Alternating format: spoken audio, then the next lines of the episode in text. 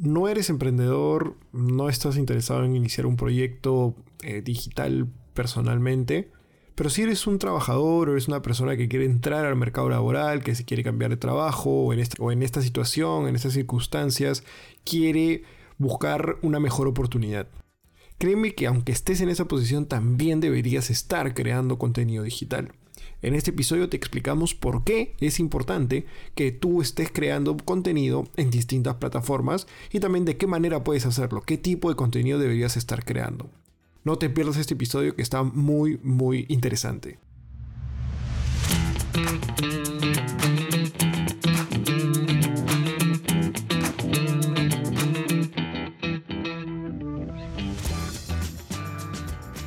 Hola a todas y a todos, bienvenidos a Contenidos. Yo soy Diego Rosas, orgulloso cofundador de Explora Producciones. En este podcast buscamos inspirar y guiar a todas aquellas marcas personales o de negocios que buscan llevar sus contenidos al próximo nivel. Episodio tras episodio conversaremos con generadores de contenidos para aprender de ellos y conocer cómo han generado valor a sus comunidades. En este programa hablaremos de contenidos, marketing digital y, por qué no, de emprendimiento. Bueno amigos, bienvenidos a un episodio más de Contenidos, el podcast que busca ayudar a todos aquellos que están empezando en el mundo de los contenidos digitales, que no saben muy bien por dónde empezar, cómo gestionar sus contenidos, sobre qué hablar, etc. El día de hoy tengo, tenemos un episodio muy interesante, que es desde una óptica ya más del, del creador de contenidos profesional. Y voy a pasar a presentar a nuestro, a nuestro invitado del día de hoy, que sé que nos va a ayudar muchísimo. Él es emprendedor, consultor, escritor y conferencista en liderazgo, empleabilidad, psicología positiva, propósito y transformación cultural. Él es el CEO de First People Consulting, una desarrolladora de talento, y en 2019 fue Top Voice en LinkedIn. Sin más preámbulos, bienvenido Alfredo Alfaro al podcast, ¿cómo estás? Hola Diego, ¿qué tal? Yo muy bien, gracias a todas las personas de Explora pues, que siguen los podcasts. Eh, yo contento, contento de participar de esta sesión, de entregar contenido de valor, que sea una conversación orgánica y que llegue pues a las personas que están trabajando, a las personas que están buscando emprender o a los indecisos que no saben ¿no? todavía cómo, cómo monetizar su pasión a través de sus talentos y exposición en redes a través de contenido de valor. Sí, totalmente. Esa es la, esa es la idea de este episodio. Yo veo que, has estado generando muchísimo contenido. O sea, no, no cualquiera llega a ser top voice en LinkedIn. Y también te he visto en otras plataformas. Así que creo que, que va a haber mucho de que nos puedas compartir desde la perspectiva con tu experiencia en desarrollar talento, pero también en la creación de contenido. Así que una, vez más, gracias por, por estar aquí. Una, una primera pregunta que siempre me gusta hacer es conocer cómo las personas se interesan por determinados temas. Entonces, te hago la, a ti también la pregunta. ¿Cómo es que nace tu interés en lo que es la gestión de talento, el reclutamiento, todo esta, toda esta temática profesional? Mira, eh, buena pregunta, ¿sí? Porque creo que uno aprende a perderse para encontrarse. De mi propia experiencia, cuando yo decidí explorar el tema de emprender, salir del mundo corporativo, pues comencé a escribir de manera orgánica y creo que por ahí parte, ¿no? Porque en los primeros momentos estás un poco con miedo, un poco tibio de qué contenido crear. Yo aconsejaría que en un primer momento escribas o crees lo que tú sientes que tienes legitimidad para hablar de eso y que te motive a hacerlo, ¿no? Para que no encuentres ese freno o esa falta de disciplina, donde la motivación en un primer momento es importante. Entonces yo empecé a escribir, por ejemplo, de diferentes frentes, ¿ah? de empleabilidad, de felicidad, de propósito, de todos los temas, ¿no? Hasta que, pues, detecté que más que crear contenido que era aplaudido por las redes, sobre todo en Facebook en ese momento, es, eh, confundía, porque al final Alfredo, ¿en qué es experto, no? O sea, un día me dice felicidad, otro día me dice empleabilidad, otro día me dice emprende, otro día me dice andate de viaje, ¿no? Este, es un... ¿De qué habla, no? Y eso fue el primer aprendizaje, ¿no? De tener foco. Es decir, te pueden gustar muchas cosas, ¿no? Pero no puedes confundir a las personas. Y ahí elegí, pues, explorar el tema de empleabilidad y el tema de liderazgo y el tema de felicidad. Tres frentes principales, ¿sí? Y solo hablo de esos temas. Y ahí ya vino, pues, el tema, yo creo que va olfateando. Uno tiene que empatizar con los dolores, pues, de las, de las personas, ¿sí? eh, cuáles son los temas que nos están hablando y por qué nos están hablando, por temor, porque tienen miedo pues a, eh, a romper el status quo, porque si sabemos que en las empresas pasan problemas entre jefe y su equipo, ¿por qué no lo comentas? Si sabemos que los procesos de reclutamiento están un poco quebrados porque no hay un respeto hacia los candidatos, etcétera, hablemos de eso y si tenemos que hablar de liderazgo y si tenemos que hablar de felicidad, creo que es uno felicidad, con mindfulness, va a ser un bienestar en general, es uno de los movimientos que hoy más está creciendo, porque las personas, más allá de su trabajo, están buscando su bienestar, están buscando ser felices. Entonces, uno va olfateando, este, Diego, sobre hacia dónde van pues los temas, pero claro, tienes que tener legitimidad para poder hablar sobre ese tema, ¿no? Porque si hablas de algo es porque has tenido una experiencia, lo has estudiado, este, o has leído, ¿no? Sobre ese tema. Claro, y, cómo fue ese, ese proceso, incluso antes de, empezar a escribir, si bien un poco no enfocado, cómo fue que te animaste y, también cómo hiciste para demostrar y que la gente sepa que tienes esa legitimidad antes de, de escribir. Yo ya tenía un network en el tema de recursos humanos porque había trabajado en esas áreas en distintas empresas. Y lo mío nació creando contenido en mi, en mi, en mi Facebook, ni siquiera un fanpage, en mi Facebook todos los domingos escribía algo, ¿sí? Los domingos en la noche soltaba un post y las personas iban pues ahí comentando, comentando y así habría estado pues unos que cinco meses, seis meses, ¿no? Hasta que un amigo me dijo, oye, ¿por qué no te quedas un fanpage? Eh? eh, el temor primero, ¿no? Que es un fanpage, que es abierto, pueden aparecer los trolls, va a haber gente que te va a decir no estoy de acuerdo, etc. Pero vamos, como que me mandé, ¿no? Y estuve ahí, creando el contenido en Facebook, muy interesante. Y Después de eso, de haber estado un año prácticamente en Facebook, encontré LinkedIn. Yo ya tenía mi perfil de LinkedIn, ¿sí? Pero estoy hablando del 2018 aproximadamente, inicios, que salté a LinkedIn, ¿sí? Salté a LinkedIn y entré así todo asustado a LinkedIn porque veía personas pues que hablaban mucho en LinkedIn, eran referentes en LinkedIn Inclusive en mis primeros posts en LinkedIn me trolearon como quien diciendo, ¿por qué hablas de esos temas aquí?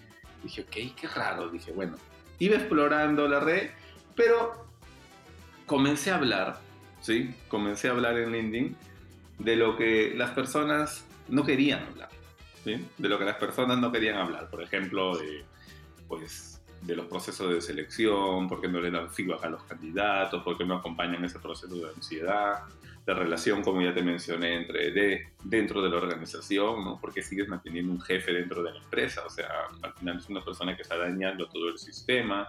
Comencé a hablar sobre liderazgo y fue que las personas se fueron a conectar, como que se conectaron con ese contenido, contenido y el crecimiento pues fue, fue totalmente pues orgánico, inclusive Diego, cuando se dio ese crecimiento, porque cuando entré a LinkedIn tenía 3.000 seguidores, 4.000 ya, y en un año pasó a cerca de 120.000. Fue rapidísimo, el crecimiento fue rapidísimo. Y pues este, algunas agencias me decían quién me creaba el contenido o con qué agencia trabajo, ¿no? Yo le decía, mira, yo solo, ¿no? Por ahora, este, solo. Y de ahí, pues vino ya lo de Talk Voice que ayudó muchísimo, pues a que ya ese reconocimiento sea visible en todo LATAM, ¿no? De ahí ya vas explorando otras opciones, ¿no? Como crear artículos, carruseles, este, podcast, este, y, y, explorar otras redes. Por ejemplo, ahora estoy en el desafío muy fuerte de Instagram, ¿no? Estoy entrando a Instagram desde hace dos, tres meses, me está yendo bien, ¿sí? Eh, ayer descubrí que los reels es todo en Instagram, entonces tengo que empezar a crear reels ahí. En TikTok, TikTok tuve una experiencia que crecí rapidísimo, llegué a 20.000 seguidores rápido, pero ¿qué pasó? Eh, no subía tanto contenido de Alfredo, sino subía video de motivadores, animalitos, etcétera, todo lo que... Pero te daba likes, pues, ¿no? Y, el, y TikTok te, tiene ese crecimiento orgánico. Y cuando comencé a subir contenido de Alfredo, era como que el crecimiento bajó, ¿no? Y nadie, nadie le daba like. Y conversaba con un amigo, oye, pero ¿qué pasó? Me dijo, el algoritmo ya te posicionó como animalito, pues, ¿no? Como entonces, al... insiste un mes, ¿sí? Sigue con tu contenido de ahora Alfredo, constante. Si en un mes no disparan ningún post, elimina tu cuenta y vuelve a crearte otra. Con mucho dolor, ¿no? Ya, bueno, lo eliminé y me creé una nueva cuenta en TikTok y comencé pues solo Alfredo, Alfredo, Alfredo, Alfredo, hablando, hablando, hablando. Y bueno, ya estoy en 10.000 seguidores, pero es contenido netamente este, orgánico. Y si lo hablo desde el punto de vista comercial, eh, han salido ventas a través de TikTok, han salido ventas a través de Instagram. Entonces, es como el contenido que creo para LinkedIn, lo adapto para Instagram y lo adapto para TikTok, ¿no? Son diferentes mensajes, pero al final el trasfondo eh, es el mismo.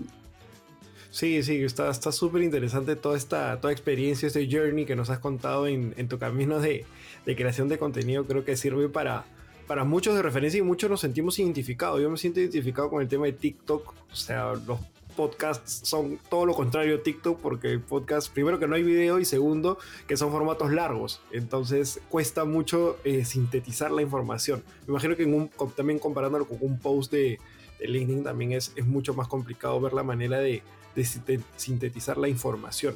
Entonces, creo que, es un camino que los creadores tenemos que ir explorando, ir probando, ¿no? Y, tú, y como tú mismo contaste, ¿no? Hiciste la primera, creció, pero te diste cuenta que no era necesariamente relacionado a tu tema específico, ¿sí? Entonces, como, como dijiste, hubo que, sacrificar, pero al menos probaste y ya supiste, ya tuviste la experiencia y el aprendizaje, ¿no? Yo creo que, que ahí tenemos otra enseñanza.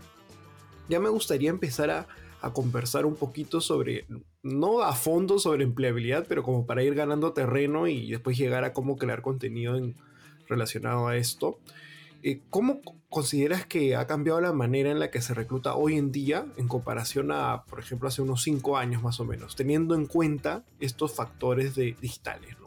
¿Qué, qué, qué, ha cambiado? Sí, bueno, yo creo que el uso y Diego de plataformas que permiten pues acelerar los procesos de búsqueda usaría para poder seleccionar a los candidatos con las competencias adecuadas, ¿no? El tema de network sobre todo, y hablo de network de tener presencia en redes de forma efectiva, ¿no? Sobre todo LinkedIn, ¿no?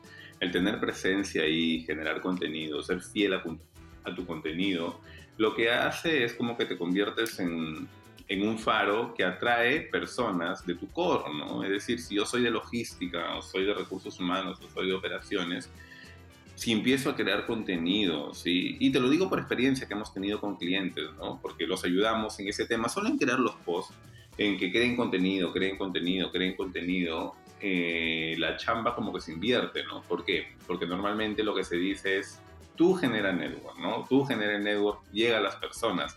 Pero cuando tú creas contenido, las personas llegan a ti. Y cuando creas un contenido focalizado, focalizado de logística, de marketing, de recursos humanos, te empiezan a mirar personas de ese core y te empiezan a contactar a ti. Entonces, te ayuda mucho porque cuando ya la posición pues está abierta, lo ideal es que ya pues seas network o tengas de contacto a esas personas, ¿no? Al jefe, al de reclutamiento. Entonces, para mí, este, Diego, el tema de gestionar adecuadamente tu huella digital hoy, hoy es un no negociable para cualquier profesional que desea crecer en el mundo profesional. Para cualquier persona que desee crecer en el mundo profesional. Si no gestionas efectivamente tu huella digital, vas a tener problemas. Vas a tener problemas, ¿sí? Con todas estas plataformas como Freelance, por ejemplo, ¿no? En la cual Inclusive se habla de que LinkedIn pues está próximo a sacar su market de talento, ¿no? En la cual las personas van a poder puntuar pues eh, los talentos o los servicios que da cada persona para que te conviertas en un producto o en un servicio dentro de la red, pero con puntuación de clientes, etcétera, que han trabajado contigo. Sí, totalmente. Yo creo que estamos en una época en la que creo que aquí tú me corregirás, ¿no? Que un mejor CV son lo que pones en tu en tus plataformas, en cómo te empiezan a ver. Y esa es mi, esa es mi siguiente pregunta, ¿no? ¿Qué factores se suelen e, e, evaluar cuando se hace este escaneo digital, ¿no? ¿Qué, ¿Qué, se suele, ya mencionaste el tema del networking, pero ¿qué, ¿qué, más? ¿Qué más recomendarías que las personas tengan en cuenta a la hora de, de crear contenido que sea para, para empleabilidad? Yo creo que hay que empatizar, ¿no? Hay que empatizar con cómo busca el reclutador las posiciones a las que yo estoy buscando, ¿no? Es decir, qué palabras usan. Y ahí es eh, los motores de búsqueda puro, ¿no? ¿Cuáles son esos keywords? ¿Cuáles son esas palabras que usa el reclutador? Por ejemplo, si yo voy a buscar un gerente de marketing que tenga experiencia en retail y un MBA, entonces el reclutador va a poner jefe, marketing, retail, MBA, esas cuatro palabras. Y lo que va a hacer el motor de búsqueda, buscar dentro de toda la base de datos, eh, se ve que contengan esas palabras la mayor cantidad de veces. Y, esas palabras, y eso hace que aparezcas pues eh, en las primeras opciones de los resultados del filtro. Entonces, hay que empatizar, hay que empatizar pues con la manera o las palabras que usa el reclutador, colocarlas en mi perfil de LinkedIn, colocarlas en realidad yo digo, esas palabras tienen que estar en todo tu perfil de LinkedIn, en el post, en el artículo, en tu perfil mismo, eh, para apoyarte, para apoyarte pues en, en los filtros, con los keywords y que haga match con tu, con tu perfil, ¿no? Ahora, también, eh, Diego, es atractivo tener un perfil de LinkedIn, ¿no? Porque la línea es la siguiente, ¿no? La plataforma me puede buscar, bueno, me puede mandar a esta persona, ¿no? Entonces yo le doy clic y la línea siguiente es mirar su perfil. Entonces, si yo veo su perfil, que no hay contenido, un perfil que, o sea, que lo veo y, este, y me parece algo estático, ¿no? Digo, mm, como que me da una, ¿no? Una sensación de, oye, qué tan, qué tan dinámico, qué tan ágil, ¿no? Qué, qué tan actualizado está esta persona. Sí, totalmente, totalmente. Yo creo que cuando uno está... O sea, yo, por ejemplo, a mí me encanta LinkedIn, es una plataforma que me gusta muchísimo. Yo la uso más para desde un, desde un foco emprendedor, ¿no? De, pero que creo que al final se asemeja mucho porque es como que estás ofreciendo tus servicios ya sea como emprendedor, ya sea como, como un potencial empleado, etc. Entonces creo que evidentemente va a cambiar el, foco que le des al contenido, las llamadas a la acción que le puedas dar, pero al final del día lo que uno busca es ser atractivo para aquellas personas a las que quiere llegar. ¿no? Entonces, entonces creo que, que LinkedIn es una plataforma porque a veces muchos dicen no, que LinkedIn no, y se, no sé, los emprendedores al menos, por ejemplo, se enfocan en, en Instagram, ¿no? Dicen no, en Instagram, porque Instagram llega. Obviamente va a depender del emprendimiento que tengas, pero yo creo que LinkedIn te da una. Primero que hay personas con un ticket más alto, ¿no? De, si lo quieres ver ya temas de negocio, a comparación de Instagram. Y también es porque ya estás en un ecosistema de negocios. En Instagram no necesariamente. En Instagram hay personas que están más por entretenimiento, para conocer, para aprender algunas cositas, pero en LinkedIn ya estás en un ecosistema profesional donde, o sea, sabes que muchas de las intenciones es o conectar, o hacer negocios, o ser contratado, contratar, etc. Entonces creo que, que tiene muchas, muchas, eh, muchos beneficios. En tu experiencia, ¿qué beneficios te ha traído a ti en lo personal de LinkedIn? Para mí LinkedIn es una red profesional donde las personas se conocen y procuran pues hacer eh, negocios, ¿no? Concuerdo contigo que Instagram, yo que estoy entrando a Instagram lo veo más como B2C, ¿no? Inclusive lo veo, yo lo veo de esta manera ya, mira, porque al final todo, al menos en mi caso, va a decantar en LinkedIn. Personas que me dicen, ¿por qué estás en TikTok? Bueno, porque en algunos años, dos o tres años, esas personas van a pasar a Instagram o van a pasar a LinkedIn. Entonces, cuando vean, cuando pasen a LinkedIn, van a ver, oye, a este tío yo lo veía en TikTok también, no sabía que estaba en LinkedIn, ¿no? claro, van a encontrar un contenido más pro en LinkedIn, pero ya la confianza ya la tienes ganada y el territorio lo tienes ganado. Entonces, más allá también de pensar en monetizar de diferentes frentes tu negocio, creo que Instagram es más B2C y, y LinkedIn más B2B TikTok, míralo como futuras canteras para tu negocio, ¿no? Ahí van a estar de alguna otra manera, pues las personas que van a saltar a Instagram o van a saltar a LinkedIn en algún momento y que cuando te vean ya sea una cara conocida. Ahí estás ganando terreno. Sí, no, y todo esto que mencionas se resume en lo que yo siempre insisto en el podcast y en otros, es que hay que armar un ecosistema de contenido, que cada contenido tenga un objetivo. Por ejemplo, muchas veces eh, tengo, bueno, nosotros también tenemos contacto directo con podcasters netos, así puristas del podcast que solo hacen podcast y me empiezan a preguntar por qué no crece mi podcast. Y yo le digo, bueno, es que el podcast es bueno para profundizar en determinados temas, pero en temas de alcance es donde, donde cojea. O sea, no es que tenga un alcance orgánico muy alto, no es que porque subes tu podcast vas a llegar a un montón de personas, no es TikTok. Entonces ahí es donde uno tiene que empezar a identificar todas las plataformas, todas las opciones que tienes y asignarles un objetivo y colocarlas dentro de, un proceso, ¿no? Como tú mencionas, en tu caso es TikTok, sabes que son las futuras generaciones que van a después querer buscar chamba y se van a crear un LinkedIn y te van a encontrar ahí eh, y, también, también al mismo tiempo pueden estar en, en, Instagram que también te van a encontrar y te van a reconocer, ¿no? Entonces empieza a armar todo un proceso. ¿Cómo crees que ese proceso se podría aplicar para alguien que busca trabajo? O sea, ya no solamente crear contenido en LinkedIn, sino en el resto también serviría o cómo, cómo sugerirías que, que pueda tener esto? Bueno, TikTok, TikTok está con su con su sistema beta de CVs por LinkedIn, perdón, de CVs por TikTok, o sea, ya lo está usando como plataforma en Estados Unidos, entonces yo creo que no va, no va a pasar mucho que eso ya sea totalmente abierto y qué genial, yo creo que es genial a ver, por ejemplo, un CV en LinkedIn, a ver el CV de una persona hablando en TikTok y donde la creatividad, la frescura, la originalidad también va a ser importante, yo creo que, a ver, yo lo que digo es lo siguiente, ¿sí? Eh, si puedes, si, el tiempo te da para estar en todas las redes, trata de estar, ¿sí? Trata de estar. ¿Diferencia el contenido? Sí, pero al final el mensaje es, soy experto en, me diferencio en, estoy buscando esto y puedo aportar lo siguiente, ¿sí? Esos cuatro mensajes, ¿no? O sea, quién soy, qué me diferencia, qué estoy buscando y cómo puedo ayudarte, cómo puedo aportar. Entonces, si tú tienes esos cuatro mensajes en la red que, en, la red que estés, no confundes. No confundes. O sea, me posiciono como emprendedor, me posiciono como profesional. Eh, y si aquí hay emprendedores, recuerda que cualquier emprendimiento necesita un vocero. ¿no? Y ese vocero puede ser, pues, el CEO, puede ser el comercial, puede ser... Pero antes que compre tu producto o tu servicio, o a ti que te contraten, bueno, tienen que conocerte a ti como persona. ¿Quién está detrás de eso? ¿no? Esa, esa magia de humanizar los productos, las marcas, tu marca personal. ¿no? Sí, qué, qué importante lo que, lo que mencionas.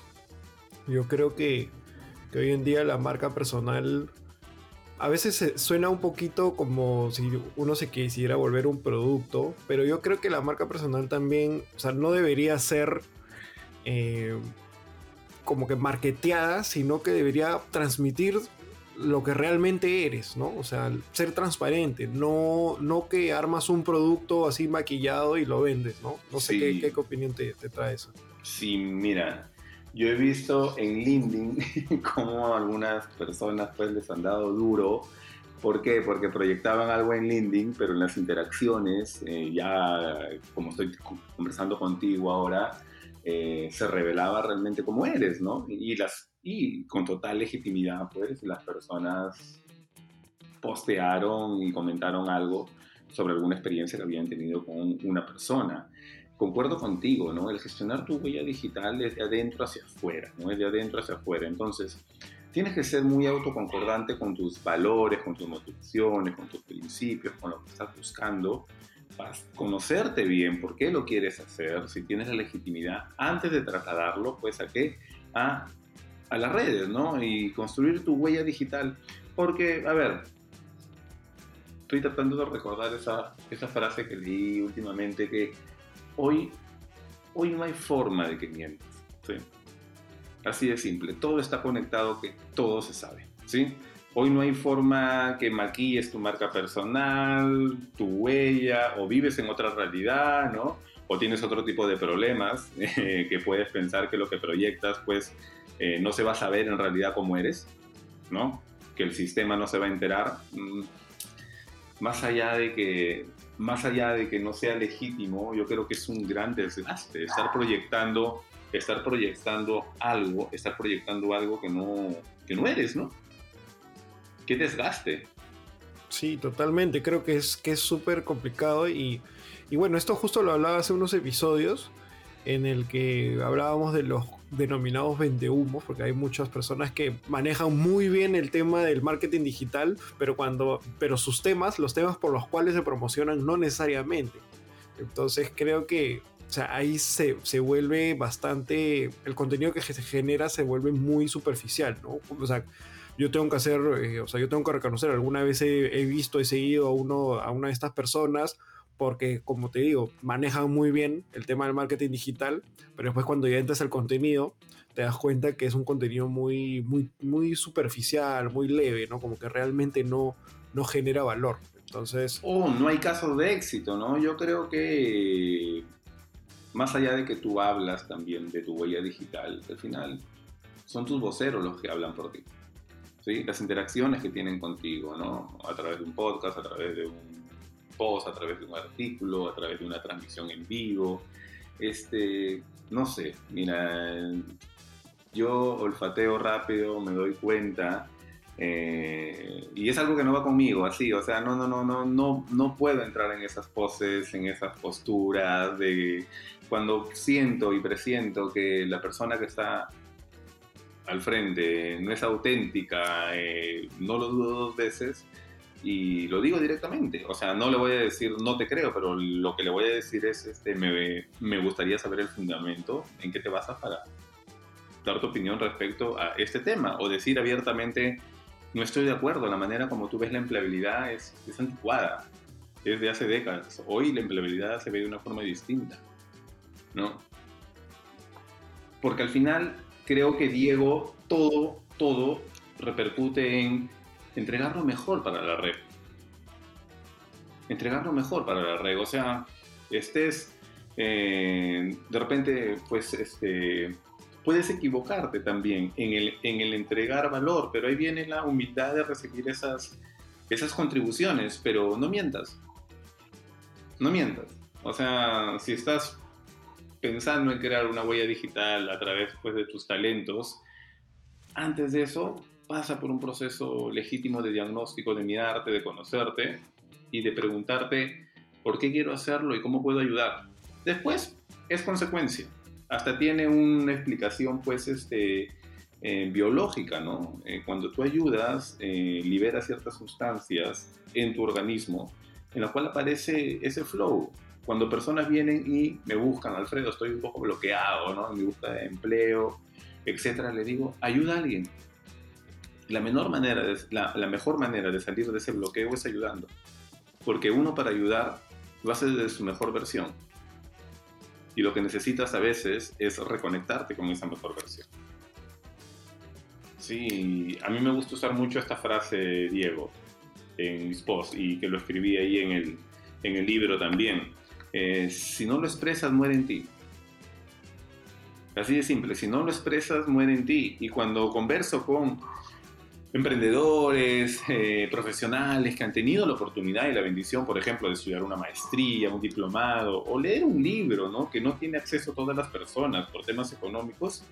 Eh, qué egoísta, qué egoísta que eso se quede solo en una oficina, que se quede solo en tu cabeza, que se quede solo en tu equipo, cuando tienes las redes para poder compartirlo, para poder transmitir ese aprendizaje que has tenido, pues, eh, a través de tu maestría, de tu diplomado, de ese network, de ese libro que has leído. O sea, compártelo. Siempre, siempre va a haber personas que sin darte cuenta, con ese contenido las estás ayudando.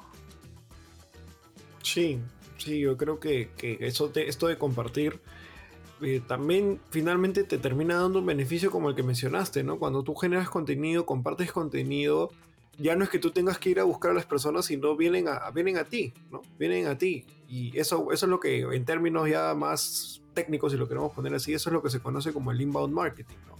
El content marketing, el inbound. O sea, el inbound es un poco más complejo, pero el content al menos es la generación de contenido en la que buscas identificando los procesos de tu potencial cliente.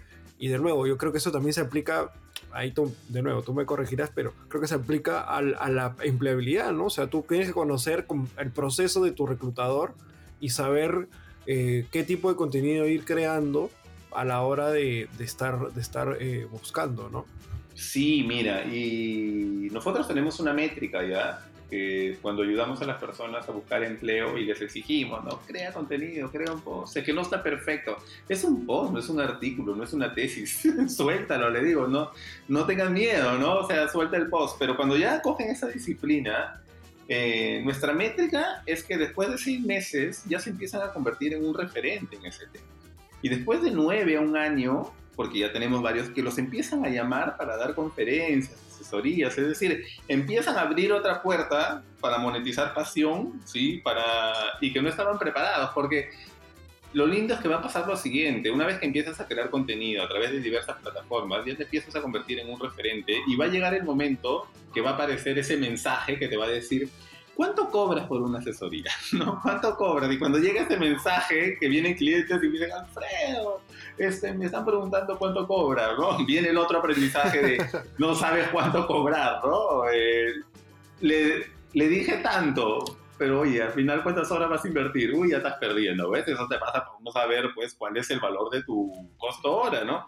Pero empieza la magia, pues, a suceder, empieza la magia a eh, a, aparecer. Yo creo que el crear contenido, lo que hace el crear contenido es esas puertas que siempre estuvieron abiertas, pero que tú no las quisiste tocar porque estuviste muy cómodo en tu trabajo, ¿sí? que siempre estuvieron abiertas, pues el contenido lo que hace es me le mete un patadón a esa puerta ¿sí?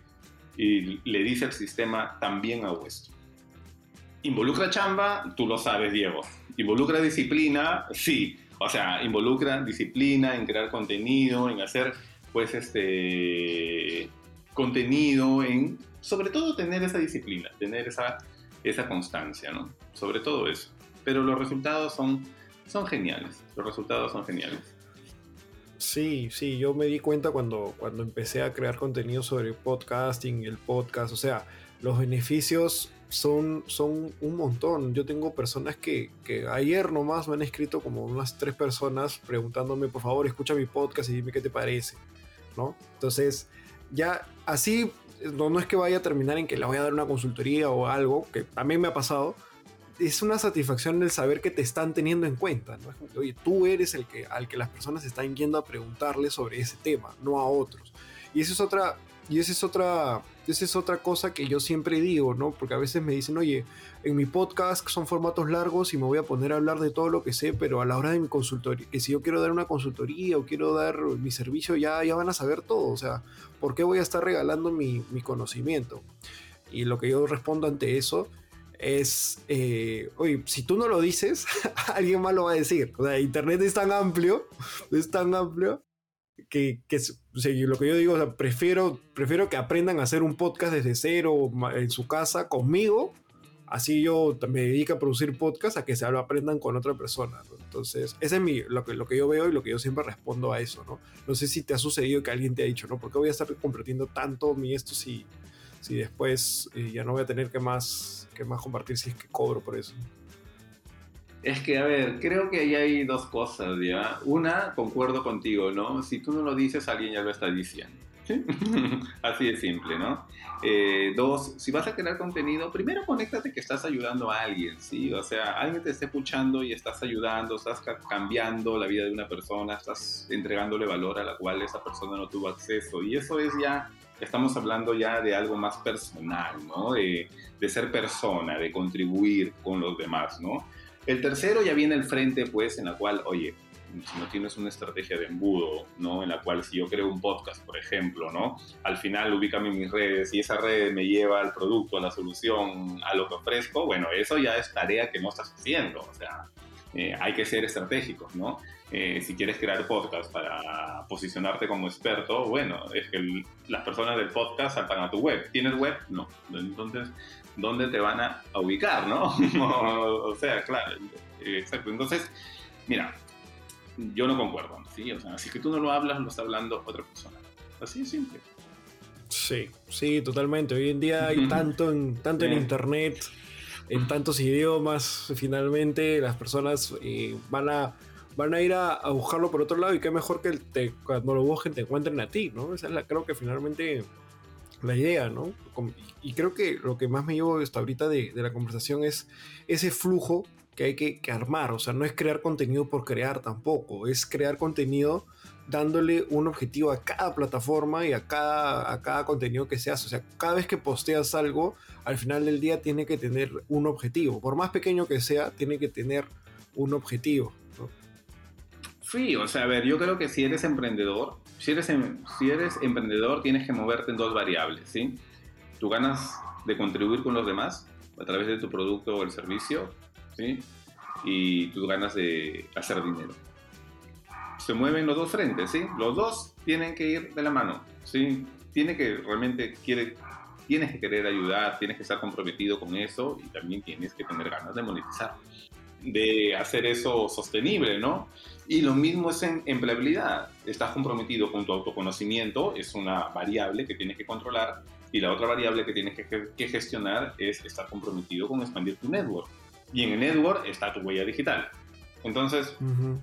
Creo que eso, eso que mencionas es muy importante y aplica también para los creadores, los puristas, ¿no? Que les gusta crear contenido y hasta a veces tienen miedo de cobrar por después por, por hacer algo, porque dicen, no, yo hago contenido, yo creo... O sea, esto pasa mucho en el podcasting mucho que, las personas crean su podcast y quieren que sea, o sea, que sea lo más bonito, la mejor obra de arte, pero, pero al final cuando haces números no termina dando, ¿no? Es porque, oye, me estoy esforzando tanto, pero no estoy, no estoy teniendo claro, me enfoqué tanto en que mi producto sea tan bonito, tan así, o sea, bien producido, que, que esto, pero no me enfoqué en después cómo hacerlo sustentable, porque a veces, o sea, no siempre se trata de pensar, oye, ¿cómo gano plata? Sino, ya, si quieres, no, si, te da miedo el concepto de, rentabilidad y ganar plata, al menos que sea sostenible. O sea, porque si no, o sea, hay, cuentas que hay cosas que tienes que pagar de todas maneras, ¿no? Claro, o, sea, bueno, salvo tengas pues un montón de dinero y el hacer podcast sea tu hobby, sea eh, ahí el querer ayudar a los demás, este, genial, y aplaudo a la gente que lo hace pero lo que yo veo en la gran mayoría es, este, es eso que tú mencionas, ¿no? O sea, oye, ya hice el esfuerzo, etcétera, pero no veo, no veo rentabilidad, no veo clientes. ¿Qué objetivo? Bueno, también hay que entender, creo, en qué etapa te encuentras, ¿no? Porque quizás estás en una etapa de educar a la red, ¿sí? Y cuando digo educar, me refiero a la cual que te empiecen a ver a ti como referente en ese tema, ¿no? Y ahí ni pienses en monetizar, en nada, tienes que ser constante, estás en esa etapa. Eh, y fue algo que yo pasé por eso. Cuando yo estuve en Facebook ¿sí? y en LinkedIn, cuando no había First People, pues era, era, era eso, ¿no? Y eh, tenía todavía un colchón financiero de mi liquidación que había tenido, entonces no había esa preocupación todavía de, de rentabilizar, ¿no? Cuando ese colchón ya se iba ahí acabando, acabando, ya, ok, crear contenido es chévere, o sea, crear contenido es chévere, pero ya tengo que crear eh, un producto, ¿no? O un servicio donde decante todo esto, ¿no? Sí, o sea, claro, no, no se trata siempre de monetizar la herramienta en sí, pero sí ser consciente de que es parte de un proceso, como, como venimos mencionando, ¿no? Pero a veces siento que eso también falta en muchos creadores. Es como, o se enfocan solo que quieren monetizar la herramienta y nada más, o simplemente no piensan en, en qué parte del proceso puede ser. Y creo que eso es muy importante es muy importante entender que al final el contenido es una herramienta, no es siempre el, fin en sí mismo, ¿no? O sea, va a depender, pero creo que se adapta mucho más como herramienta que como fin en sí mismo. Son muy pocos o muy particulares los podcasts o las cuentas de Instagram que se terminan volviendo un producto en sí mismo, no suelen ser más un medio, una herramienta para alcanzar otros objetivos. Sí, sí, sí, sí. Mira, ahí los resultados son consecuencia. Yo te digo de mi experiencia, pues de las conferencias que tengo hoy con empresas, keynotes, etc. Hace dos años yo no me veía en ese plan, Diego. ¿sí? O sea, no me visualizaba, ¿sí? Este, que un contenido realmente genere en los marqueteros, por ejemplo, y digan, oye, esta persona eh, puede dar un keynote para mi empresa, ¿no? Esta persona puede, puede dar una conferencia para mis usuarios. Eh, eh, no, no estaba en mis planes, te soy sincero, no estaba en mis planes ya de acá a dos años tengo que ganar tanto dando conferencias. Eh, estaban los programas para empresas, etcétera, pero lo otro no estaba y apareció por el contenido. Sí, cuando tu contenido habla, cuando tu contenido habla, a veces ni tienes que demostrar en que eres bueno. ¿no? Como que ese poder de convencer, ese, ese, ese esfuerzo de convencer al cliente en la cual eh, que tu solución o tu producto este, es buena, eh, tu contenido hace mucho ese trabajo. Sí, totalmente. Sí, yo creo que el, contenido bien gestionado habla más que, o sea, yo a veces cuando ya llegas a una reunión de ventas, por ejemplo, o incluso a una entrevista, me imagino, eh, ya es mucho más sencillo, ¿no? Es mucho más fácil porque ya no hay tanto, que nada, tanto nuevo que contar, quizás ya explicar o, ir más a, puntos más, más específicos, pero creo que ya todo lo que tienes en, Internet ya habla por ti. Y hay un, hay un concepto que, tú manejas mucho que, me gusta, que es el de la huella digital, a diferencia de quizás mencionar, no sé, marca personal o, u otras cosas. ¿A, qué, a, qué haces, ¿A qué te refieres cuando mencionas huella digital? que tienes que estar en redes, ¿no? Hoy, sí, ese, a ver, yo creo, por ejemplo, ¿sí? Este, esta pandemia nos enseñó que la huella digital es un no negociable, porque no podemos juntarnos, ¿no? Antes el café, el almuerzo, el encuentro de network, este, eso no existe, ¿no? Entonces, el tener presencia, pues, eh, en redes, que fue un término que lo escuché de uno ahí de mis gurús online, eh, yo le digo gurús online porque ellos no me conocen, pero yo sí lo sigo. Seguro lo has escuchado a Gary Vee. Pues él habla muy, claro, él es este, muy, él cree en este tema mucho de marketing digital, de tu marca personal. Este, y ahí dije, pues claro, ¿no? Y fue algo que lo trasladé pues para mis clientes, ¿no? Tu huella digital, o sea, ten presencia en LinkedIn, ten presencia en LinkedIn, crea contenido, crea, crea, crea contenido, o sea, poco a poco, o sea, si tienes algo para invertir, ¿sí? pues invierte en eso, ¿sí? Contrátate un diseñador para que te haga unas, este, unos modelos para tus pod, para, para, para, tus, para tus carruseles, etcétera. O sea, invierte poco, pero empieza a generar algo pro en tu huella digital, ¿no? Algo, algo que digan, oye, me está hablando alguien que es más experto, más experta, que está invirtiendo en este tema, ¿no? Después será podcast, después será pues este videos, etcétera, pero a eso yo me refiero, tener presencia en redes. Sí, yo creo que es, es, muy importante y, es muy importante empezar, que ese es otro tema, ¿no? Que a veces la gente se asusta con, con el tema de, ya sea de la inversión o de que nadie me va a hacer caso. Creo que, que hay varios, varias, eh, como que escaloncillos que la gente no quizás se atreve a subir. Es maratón, pues, no es 100 metros, ¿no? O sea, no es, no es, maratón, ¿no? o sea, claro, no es un sprint, ¿no? O sea, es, es este, es es maratón, ¿no? Pero, este, a ver, ¿qué es lo peor que puede pasar? Porque ese temor, eh, Diego, yo lo, encuentro, yo, yo lo encontraba, pero así, olvídate, en todos, en todos mis clientes, ¿no? Que digo, pero suelta el post, no, todavía no está perfecto. No, es que, ¿qué dirán los demás? Este, pero le digo, a ver, ¿qué es lo que pueden decir? A ver, te pueden decir, no estoy de acuerdo con esta metodología. Ok, agradeces, estás generando engagement y eso es parte de la red. Va a haber personas que te van a decir, like, estoy de acuerdo agradeces y va a haber personas que te dicen, te olvidaste de esto o esto no funciona para mi sector. Y está bien, le das like, ¿no? O sea, gracias. O sea, ¿qué es lo peor? ¿Qué es lo peor? Pues que, este, que puede pasar. Y por último, eh, si hablas de un proceso, de una metodología, están criticando el proceso, no están criticando tus valores, tus principios, no se están diciendo que eres una porquería de persona, no, no, no te están diciendo eso. Están criticando que ese aprendizaje, están criticando el proceso. O sea, entonces eh, eh, el miedo siempre va a estar, ¿no? Justo hoy leía sobre ese tema, ¿no? Que es el miedo, pues, al que dirán los demás, ¿no? Es el miedo al rechazo, miedo al que dirán los demás. sí, pucha, si es que estamos pensando en satisfacer a todo el mundo, este, no, eres, una chela, no eres un vino, ¿no? O sea, no eres eso. Así de simple, o sea, si que estás buscando satisfacer a todo el mundo, va a haber personas que van a estar de acuerdo contigo, va a haber personas como a mí que me han troleado varias veces y me han dicho no estoy de acuerdo, pero y, y está bien, ¿no? O sea, es parte de, es parte de. Sí, es parte, es parte de. Y muchas veces hay comentarios que, sí, que realmente no solo son críticas, sino que sí te ayudan a construir, ¿no? Es como que, oye, en verdad, en verdad te olvidaste de esto, en verdad podrías haber dicho esto otro, ¿no? Entonces, creo que, esa interacción, que, creo que lo que más se valora en las redes sociales es la interacción, que eso es lo más importante. Interacción, sí, y hay personas que desayunan pólvora todos los días. Así de simple, ¿sí? Hay, hay personas que quieren ver el mundo arder, ¿sí? Así de simple. Y pues bueno, si vas a estar dedicando tu energía a esas personas, yo creo que al final esas personas este, son las que más hacen daño y las que solas se evidencian en la red de cómo son como personas. Sí, no, ya a los, denominados haters ya no. es más, ellos al revés, ya uno debería sentir un poco de, compasión por ellos, porque al final los que se ven más, se ven más afectados son ellos que uno mismo, ¿no? Porque los que hacen, los que hacen hígado, los que se molestan son, son ellos. Entonces, claro, yo creo que sí, eso por ese lado no considero que valga mucho la, la pena y aparte, o sea, tendría que ser algo muy específico, o sea, alguien tendría que tener mucho tiempo libre para dedicarse a hacer eso.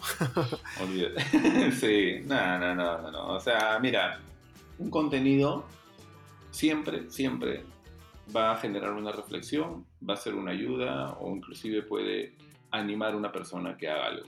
Así, conéctate con eso, conéctate con eso, en que siempre vas a ese contenido siempre va a ayudar a alguien, a quien menos te lo esperas, ¿ah? porque no sabemos quién está al otro lado. Yo he tenido experiencias muy lindas de eso, ¿no? De agradecimiento de personas, de un pueblo del Perú, porque un joven tiene acceso a internet en su celular y vio un post y me escribió del pueblo tal, y yo buscando en Google dónde es, este, qué lindo, o sea, qué potente, ¿no? Porque tú creas el post no pensando quizás que pueda tener esa repercusión, pero la tiene.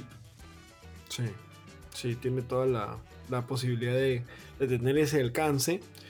Y, nada, Alfredo, en verdad te, agradezco mucho. Creo que hemos tenido una conversación, hemos tocado bastantes, bastantes temas, bastante enfocado en la importancia de, no quedarnos quietos, ¿no? de no quedarnos quietos en, este mundo digital, de no estar expectantes, sino también ser, eh, generar, crear y, y, aportar, ¿no? porque al final del día creo que cuando uno crea contenido, pues uno puede decir, ya, pero ¿de qué voy a hablar? Voy a repetir lo mismo que otros dicen, pero al final no. Lo que yo siempre digo es porque cada experiencia es distinta. O sea, tú puedes hablar de lo mismo, pero desde tu perspectiva, desde lo que tú has vivido, y nadie va a vivir exactamente lo que tú has vivido. Entonces creo que es muy importante no quedarse, no quedarse quieto, no quedarse expectante, sino empezar a, a generar y empezar a probar, fallar y recuperarse y volver a hacerlo, ¿no? Sí, así es. O sea, un día a la vez, ¿sí? disfruta cada paso que das y piensa en que estás ayudando a alguien. Eso te conecta, eso te desbloquea. Buenísimo. Ya para, para cerrar, hay un, hay un pequeño reto que siempre le hago a mis invitados, que es que me digan en tres palabras o en tres conceptos cuáles consideran que son las tres claves de los contenidos. No vale desarrollar, tiene que ser así muy, muy conciso. ¿Cuáles consideras tú que son las tres claves sobre la generación de contenidos? Legitimidad, es decir, si vas a escribir de algo, averigua antes sobre lo que vas a escribir o tienes experiencia. Segundo, pone rostro a ese post, es decir, a quién estás hablando. No les puedes hablar a todo el mundo, ¿sí? Y tercero, eh, genera con, termina con una pregunta provocativa como un ¿de acuerdo? ¿Qué opinas? Sí, o sea, inca un poco, inca un poco a las personas y prepárate para lo que venga, ¿no? totalmente, totalmente, sí. Me ha gustado mucho esas tres. Y finalmente, ¿qué creadores de contenido nos recomienda seguir? Ya nos mencionabas Gary Vee. Y acá quiero mencionar que es como el tercer episodio seguido que me lo recomiendan. Y estoy totalmente de acuerdo, yo también lo sigo. Pero, pero ¿a quién más? ¿Quién más crees que lo está haciendo bien? ¿De quién podría ser nuestra referencia? O podríamos sacar varios aprendizajes sobre cómo generar contenido. A mí me gusta mucho Simon Sinek Simon Sinek es un experto en tema de liderazgo, ¿sí? Crea contenido, sí, crea un contenido en, en Instagram, podcast, ¿sí? Eh, y tercero, no es una persona, pero se hizo una página en YouTube, no sé si tiene podcast, desde Momentum, que recolecta pitch de, pues, muy motivadores, muy de reflexiones, de diferentes tópicos que me parecen ahí muy, muy muy interesante, ¿no? Y hay que educar, Diego, a que las personas, pues creo que hay que evangelizar esta nueva forma de formarnos, de capacitarnos, de adquirir valor, ¿no? Nosotros con empresas, por ejemplo, hacemos uno que otro podcast, un contenido, etcétera, para entregarle después de cada taller, ¿no? Que eso es algo que ya conversaré contigo, este, pero eh, no esperen que regresemos a la normalidad de estar todos juntos en un aula, etcétera, ¿no? El conocimiento está en las redes está en las redes, está a través de podcast, está a través en YouTube, está en diferentes frentes. Aprovechalos. Totalmente, hay que aprovechar tanto consumir como crear contenido. Así que muchísimas gracias Alfredo, esto ha sido todo por este episodio, te agradezco. Y de todas maneras, quién sabe, quizás más adelante nos, nos volvamos a encontrar por este espacio. Genial, muchas gracias Diego, gracias a todos los amigos y amigas de Explora y nada, gracias.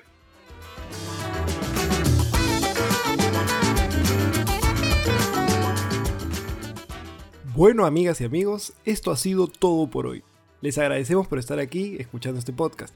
Para escuchar más historias como esta, suscríbete desde la plataforma que nos estés escuchando. Si quieren más contenido relacionado a podcasting y generación de valor, pueden encontrarnos en Instagram y YouTube como Explora Producciones o Explora Podcast. Con nosotros es hasta la próxima semana. Chao.